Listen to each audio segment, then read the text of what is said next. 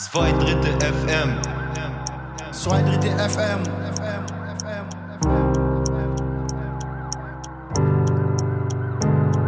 Zwei Drittel FM. Zwei Drittel FM. Podcast.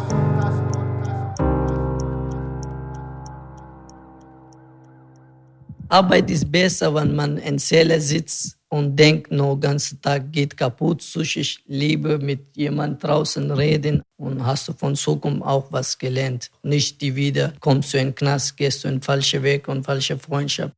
Hier, ich arbeite gerne Abu Mala und äh, ich gehe gerne nach meiner Arbeit wegen äh, meinen Lockeren. Mein Sozialarbeiter sagt zu mir, wann gehe ich gegangen nach Arbeit? Danach, ich kriege keine Lockeren. Ich mache eine Platte und so, ich, ich schleife die Pfeiler und du streichen die Wand und so. Und ich verdiene auch trotzdem Kindergeld. Ja, Arbeit in der Malerei macht manchmal Spaß, manchmal ist auch nervig. Ja. Schleifen ist nervig. Ja, manche Dinge sind nervig, aber die müssen halt getan werden. Einfach jeden, manchmal hat man Bock zur Arbeit, manchmal nicht, wie, wie jede Arbeit, die man nachgehen muss. Herzlich willkommen zu 2 Drittel FM, hier mit Fabian. Ich bin's Ali. Hallo, hallo, herzlich willkommen. Hier nochmal hier aus dem Haus 5. Zweite Folge und es geht ein bisschen um Arbeit im Knast. Ist in Deutschland denn äh, Zwangsarbeit erlaubt, habe ich mich gefragt. Und dann äh, habe ich hier im Gefängnis gelernt, ja. Und zwar gibt's hier eine Arbeitspflicht und die gilt auch in den Berliner Gefängnissen. Da sie als Resozialisierungsmaßnahme gilt, fällt sie nicht unter das Mindestlohngesetz. So verdienen in Berlin Gefangene zwischen 1,39 Euro und 2,32 Euro pro Stunde. Dabei lassen in Deutschland auch durchaus namhafte Unternehmen wie BMW oder Volkswagen in Gefängnissen produzieren. In der JSA Berlin sind es aber weniger große Unternehmen, sondern Kleinstbetriebe, die primär anstaltsinterne Aufträge ausführen. Ja, Ali, du hast dann äh, mal Moas bei der Arbeit besucht, richtig? Ja, richtig.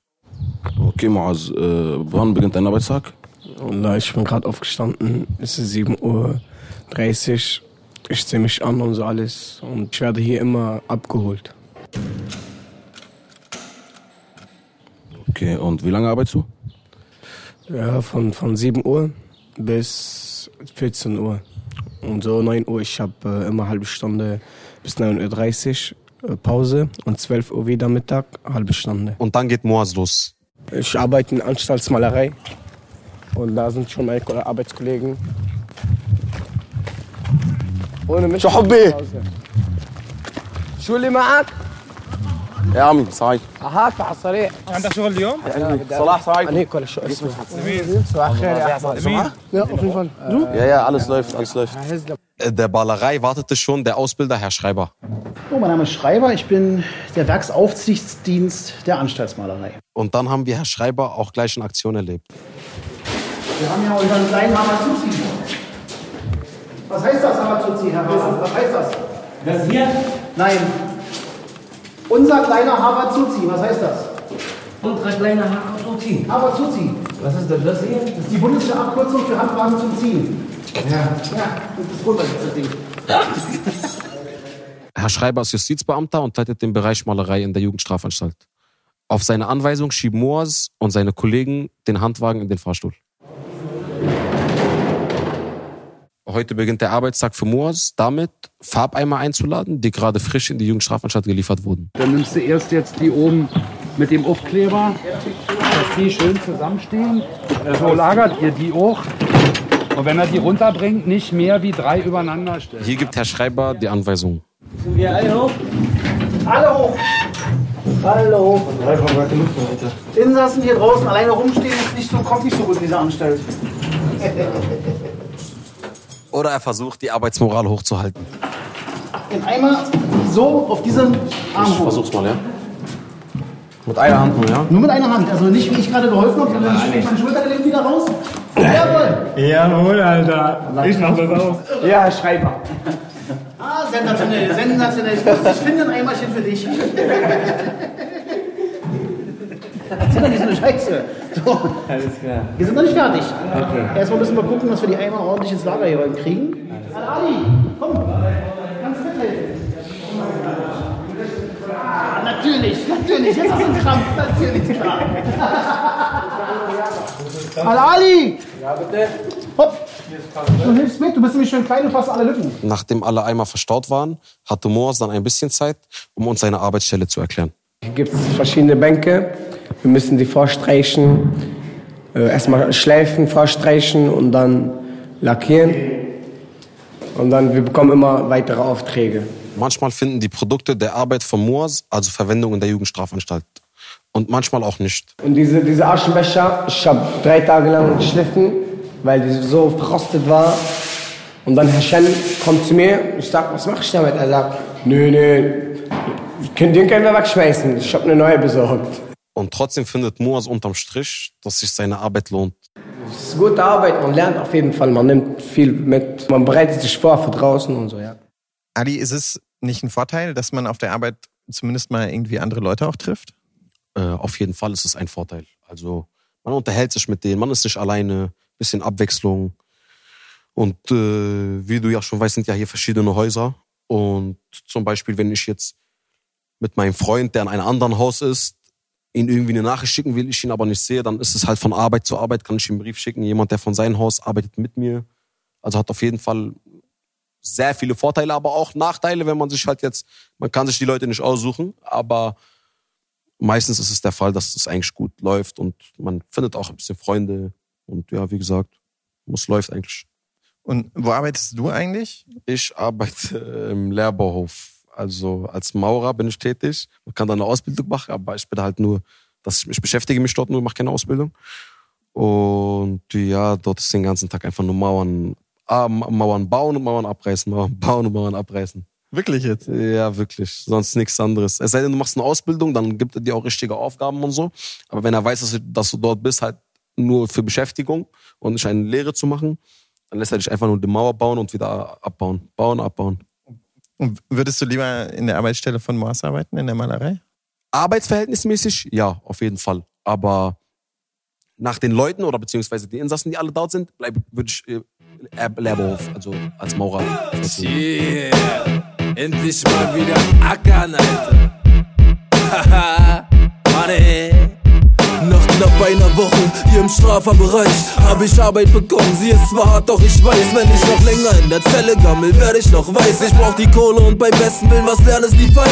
Auf dem Lehrberhof machen sie einen Mauer aus mir. Am ersten Tag schon wollen sie, dass ich eine Mauer aufziehe. Zwischen den Mauern eine Mauer bauen ist, glaub ich, Ironie. Mein Meister sagt: Hey, Freundchen, deine Mauer schießt! Ich halt die Wasserwaage ran, klopf sie gerade mit der Hand ab, flippt er aus und verlangt eine neue gerade Wand. Ich reiß sie ab und dreh danach meinen Mörtel neu auf und meine grenzenlose Motivation statt ihn wohl auch. Das ist auf jeden Fall ein Knochenjob, denn zum Feierabend tut mir alles weh, doch man kann nie gut die Zeit durchplanen. Trotzdem hab ich das Bedürfnis, morgen wieder frei zu haben. Geh, glaub ich, zum Sunny und mach blau für circa zwei, drei Tage. Montag bis Freitag von sieben bis drei werden von den Inhaftierten ein paar Ziele erreicht. Denn der eine scheidet den ganzen Tag Zwiebeln und Fleisch und ein anderer kommt morgens mit dem Frühstück bei dir rein.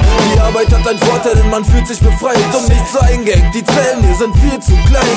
Und auch wenn das, was drin verdienen, nicht reicht, haben wir trotzdem unseren Spaß, dabei verfliegt die Zeit. Mal chillen kann man im Knast, schon muss man ackern. Spaß beiseite, endlich was zu tun hinter den Mauern. Ich geb Power, bin bei Schlosserei, nur am Feilen, Schweißarbeit. Und der Meister meint, was ich da mach, sei nicht tight, knapp. Sechs Monate ging das so, danach wurde er mich los. Jetzt, eine Woche später arbeite ich im Bauhof. Wir sind nur vier Mann im Betrieb, mit mir inbegriffen. Aber die Arbeit ist draußen auf dem Hof, anderen geht's beschissen.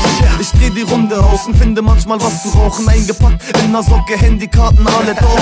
Nicht alles, was über die Mauer kommt, schafft es ins Haus. Öfters mal wird es abgefangen oder es landet im Bauch. Und wir sammeln sie auf, packen sie aus, checken ab, ob was dabei ist, was wir hier brauchen. Der Rest landet im Müll bei den Jungs mit auf dem Haufen. Und wir haben unseren Job gut gemacht, es geht aufs Haus jetzt. Montag bis Freitag von sieben bis drei werden von den Inhaftierten ein paar Ziele erreicht. Denn der eine scheidet den ganzen Tag Zwiebeln und Fleisch und ein anderer kommt morgens mit dem Frühstück bei dir rein. Die Arbeit hat einen Vorteil, denn man fühlt sich befreit und nicht so eingeengt. Die Zellen hier sind viel zu klein. Und auch wenn das, was wir hier drin verdienen, nicht reicht, haben wir trotzdem unseren Spaß, dabei verfliegt die Zeit.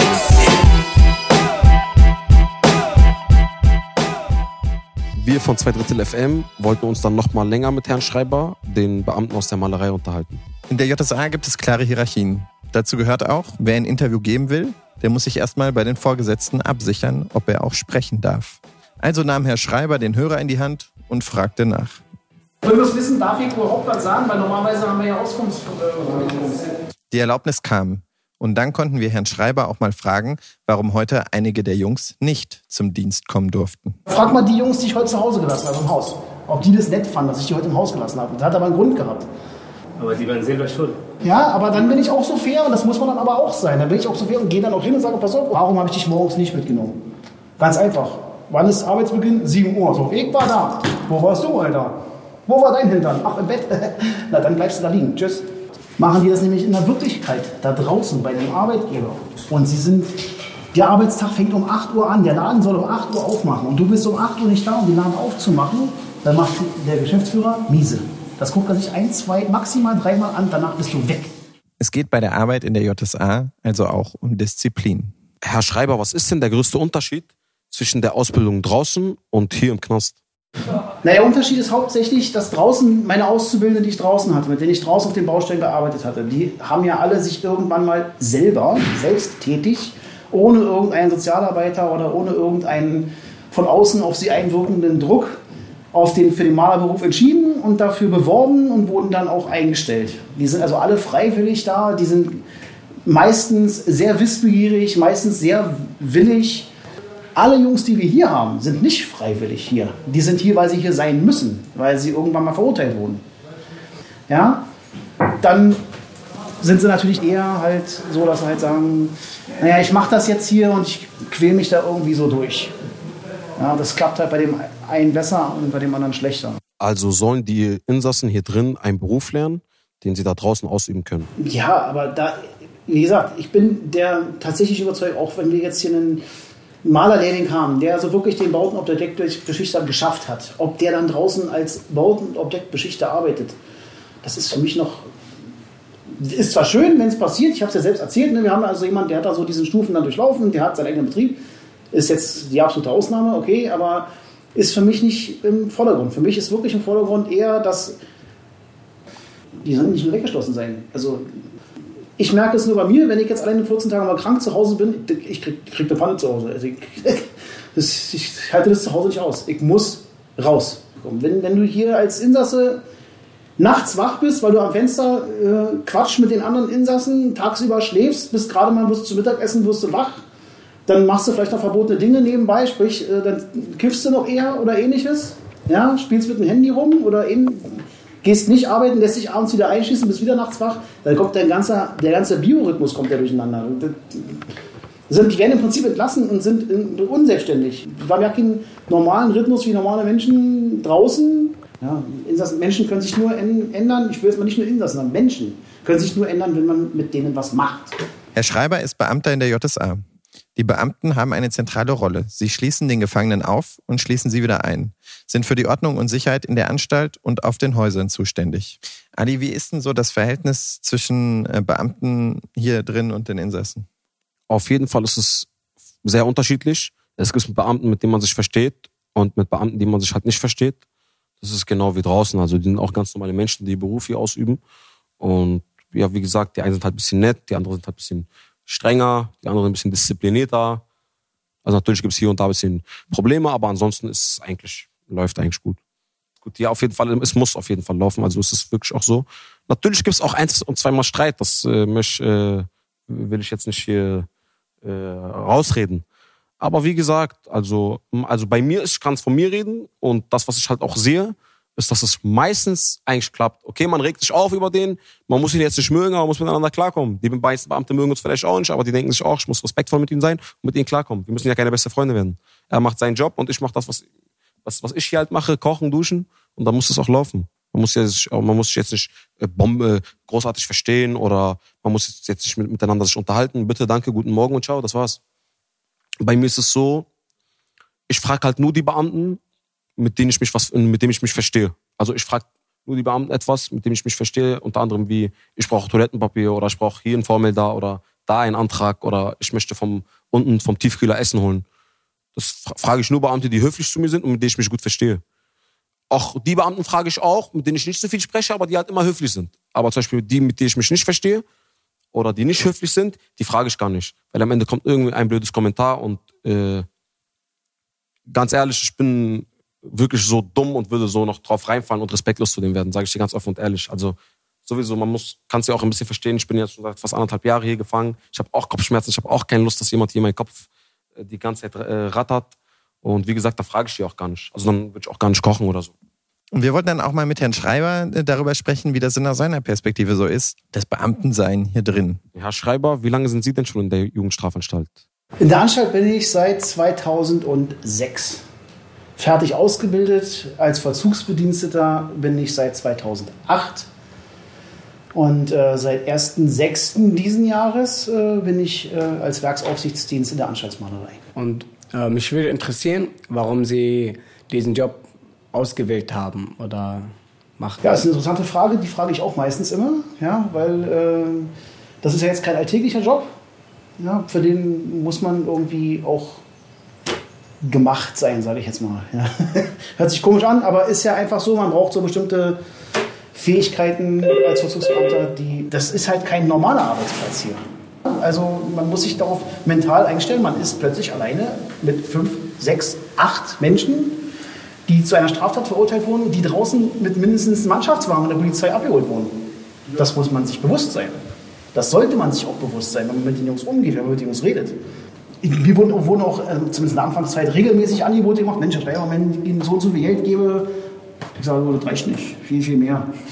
Also man sollte schon irgendwie auch eine Antwort haben. Das sollte nicht irgendwie so eine verschlüsselte Kennzeichnung dafür sein, ich möchte bitte mehr haben, sondern sollte eigentlich klar sein, welcher Spieler ich bin. Beim Schach wäre ich weiß und er wäre schwarz und das bleibt so. Fertig. Und da wird nichts gemischt oder ähnliches. Ich würde auch den Respekt verlieren. Ja, Herr Schreiber spricht ja das Thema äh, Bestechung an. Ali, stimmt es, äh, dass Gefangene teilweise versuchen, Beamte zu bestechen? Also ja, der Fall, also davon war, war schon oft die Rede. Aber um ehrlich zu sein, machen das halt nur dumme Insassen. Weil wenn man den falschen Beamten fragt, kann man ganz schnell eine Meldung dafür kriegen, Disziplinarmaßnahme, beziehungsweise man ist für eine Woche eingeschlossen, je nachdem, wie die Sicherheit das entscheidet. Aber wie gesagt, also ist auf jeden Fall schon vorgekommen und wird auch immer wieder vorkommen. Und äh, warum, worum geht's dann da, dass Beamte einem irgendwas reinschmuggeln, oder? Meistens? Ja, unter anderem die Insassen sind äh, so verzweifelt, dass sie einfach halt keine Möglichkeit sehen, äh, jemand anderes zu fragen und sich dann irgendeinen Beamten aussuchen, der vielleicht ein bisschen nett und ein bisschen mit denen lacht.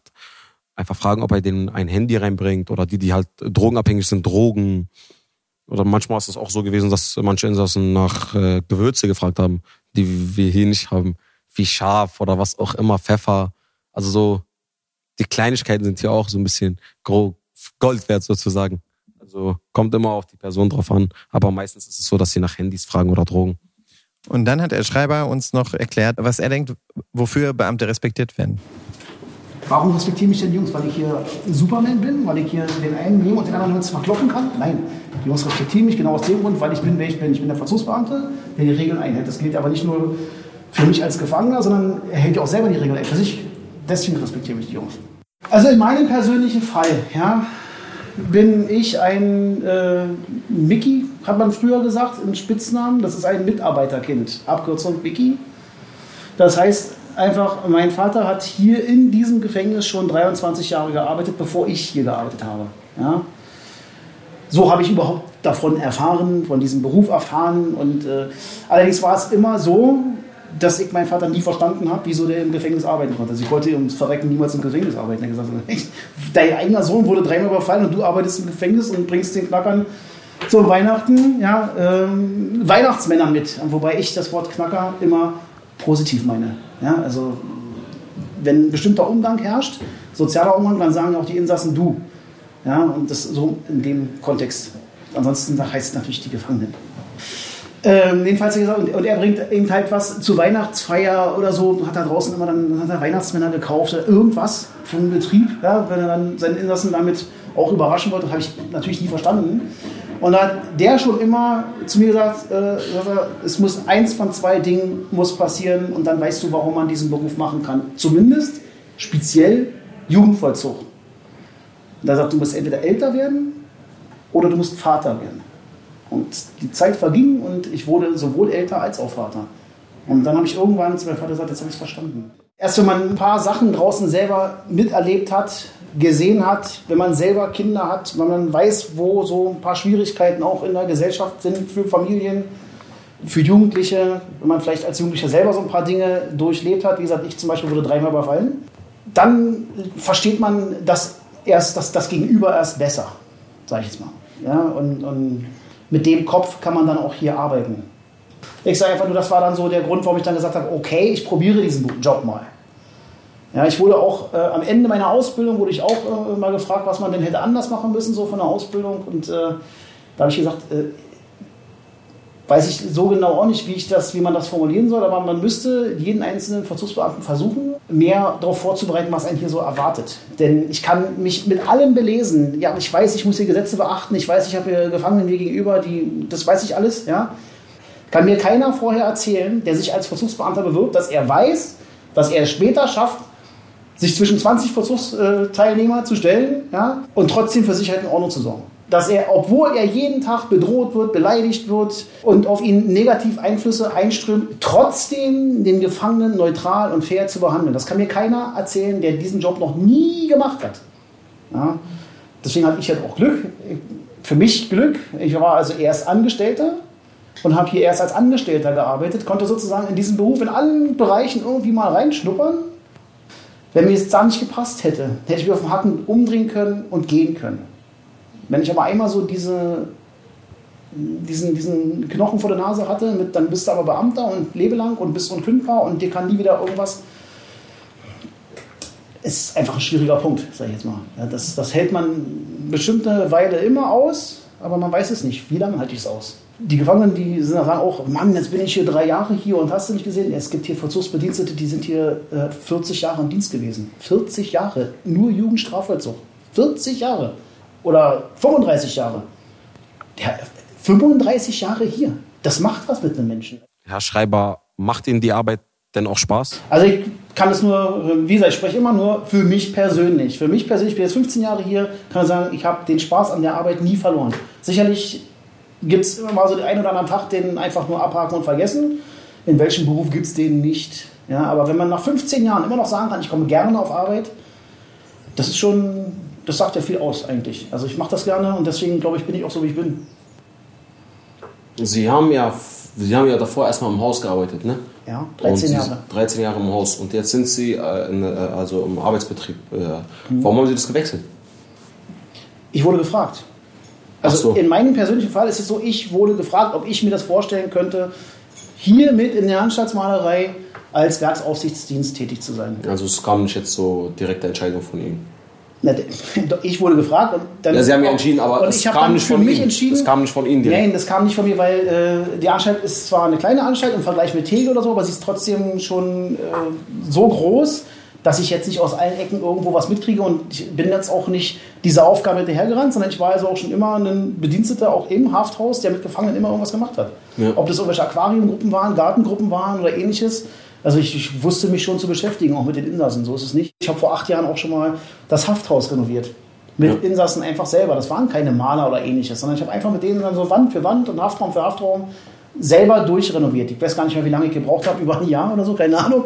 Ist auch egal. Es ging mir einfach bloß darum, ich wollte, dass die Jungs sich in ihrem Haftraum wohler fühlen auch, weil die sind einfach nach 25 Jahren abgewohnt. Und nicht jeder Haftraum schafft es, in diese Turnusrenovierung reinzukommen. Von, ich glaube, so alle fünf Jahre ist dafür irgendwie Geld da, dass mal so ein Haftraum durchrenoviert werden kann das schafft man trotzdem einfach nicht. Das ist einfach zu viel. Das ist einfach eine zu große Masse. Und deswegen habe ich gedacht, naja, wir können es doch auch selber machen. Und wenn jeder Insasse in seinem Haftraum das selber macht, dann achtet er wahrscheinlich auf seinen Haftraum auch etwas mehr oder auf die Wohngruppe mehr, auf den Flur mehr, dann, weil er will sich ja selber da wohlfühlen. Es geht ja um, einfach nur ums Wohlfühlen. Wenn man einen Menschen in ein Loch steckt, was auch aussieht wie ein Loch, und man den behandelt wie den letzten und ihm auch noch suggeriere, also weißt, so, so, so, so verkaufe, wie dass er schlecht ist und es kann auch nichts werden, weil er schlecht ist, dann wird er sich niemals ändern. Nie. Ist einfach nicht immer möglich. Ja. Aber aus der Zeit damals weiß ich, da waren tatsächlich zwei Insassen, die haben dann auch hier eine Malerei angefangen damals und ähm, zumindest einer von denen hat auch, nee, zwei. Zwei haben auch ihren Gesellen gemacht und einer von denen hat sogar seinen Meisterbrief nachgeschoben und hat jetzt draußen eine eigene Firma. Also das hat mit, mit mir per se jetzt nicht wirklich was zu tun, aber das ist einfach mal eine positive Entwicklung, sage ich jetzt mal. Ja. die, die uns Beamten hier auch gefällt. Also äh, wir freuen uns nicht, wenn wir euch hier drinnen wiedersehen. Ja, kann Die Insassen freuen sich zwar und ach, der Schreiber, gut, mal wieder hier ist. Äh, ja, das ist äh, ganz toll, dass du wieder hier bist. Ich sage, lieber würde ich dich draußen bei McDonalds drin, wie du mir den Burger verkaufst. Das fände ich viel geiler. Ja, als äh, dich hier drinnen wieder zu sehen. Ja, Fehlt Ihnen das auch manchmal so Erfolgserlebnisse? Als Maler draußen, ja, zum Beispiel Staatsbibliothek, die ich mit Lehrlingen gemacht habe und mit externen Firmen, da hat man irgendwann ein fertiges Produkt. Also der Lesesaal war dann komplett renoviert, saniert, was auch immer. Ja. Dann man, man sieht etwas, was haptisch ist, wo man stolz drauf sein kann. Das heißt, man hat also ein Produkt am Ende. Als Vollzugsbeamter hast du das nicht. Ich arbeite zwar an einem, sagen wir mal, Produkt, das jetzt, wir reden von einem Insassen, aber ich sag mal, ich arbeite an etwas, ich sehe aber kein positives Endergebnis. Das fehlt immer. Also das fehlt mir seit 15 Jahren tatsächlich schon. Also ich, deswegen freue ich mich mal über jeden, den ich draußen tatsächlich treffe, positiv. Ob das der Insass ist, der mir jetzt äh, Benzin verkauft auf der Tankstelle draußen oder ob das der Insasse war, der jetzt als Taxifahrer meine Großeltern zum Impfzentrum gefahren hat. Ich meine, das sind einfach so witzige Begebenheiten. Ich mache die Tür auf und meine, äh, der, der auch, äh, das war einfach, das ist lustig und gleichzeitig schön. Es gibt auch äh, einem so ein bisschen was wieder. Ja, weil man will ja, dass die Jungs es schaffen. Ich habe kein Interesse daran, wenn, ich, wenn hier drin nur noch mehr kaputt geht. Und im Endeffekt entlassen werdet, das erlebe ich leider auch viel zu oft, dass wir Insassen entlassen, die eigentlich bei der Entlassung viel hilfloser sind, als sie gewesen waren, als sie hergekommen sind. Oder sogar, formulieren wir es mal anders, gefährlicher. Da hat keiner was von. Also wir nicht, der Insasse nichts oder dann Ex-Insasse nichts und die Zivilbevölkerung schon gar nicht. Und Herr Schreiber, Sie sind hier seit 15 Jahren, haben Sie gesagt. Mhm. Und haben Sie so, Sie haben bestimmt sehr viel miterlebt. Und haben Sie so äh, miterlebt, dass andere Justizbeamte, Vollzugsbeamte, dass sie gekündigt haben, weil sie hier nicht mehr aushalten könnten oder so? Ja, habe ich erlebt. Selten, aber habe ich erlebt. Und wenn die das gemacht haben, dann waren das meistens Menschen, so, dann waren das wirklich welche, die sehr, auch sehr charakterstark waren, weil diesen Beruf auch aufzugeben be- bedeutet auch was. Ja? Also der Schlüssel bedeutet in gewisser Art und Weise Macht. Ja? Und äh, es gibt so einen, so einen Spruch äh, bei Star Wars, der gefällt mir sehr gut, der passt ganz gut, finde ich. Ja? Jeder, der Macht hat, fürchtet nur eines, die zu verlieren. Und deswegen einen solchen Beruf, Beamtenstatus bildet, ist eine Sicherheit, ja, die es hat. So etwas aufzugeben, macht nur jemand mit einem starken Kopf, mit einem starken Selbstbewusstsein, der genau weiß, was er will. Und das ist nicht einfach. Aber ich habe diese Menschen hier auch erlebt. Ja. Und davor den ich einen Hut, weil das muss man wirklich, also das ist schon respektwürdig für mich.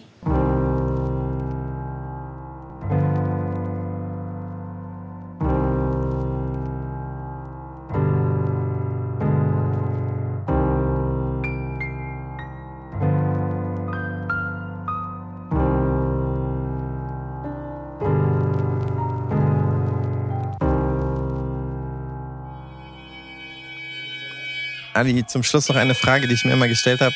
Was ist eigentlich dieses furchtbare Geräusch, das man hier ständig in der JSA hört?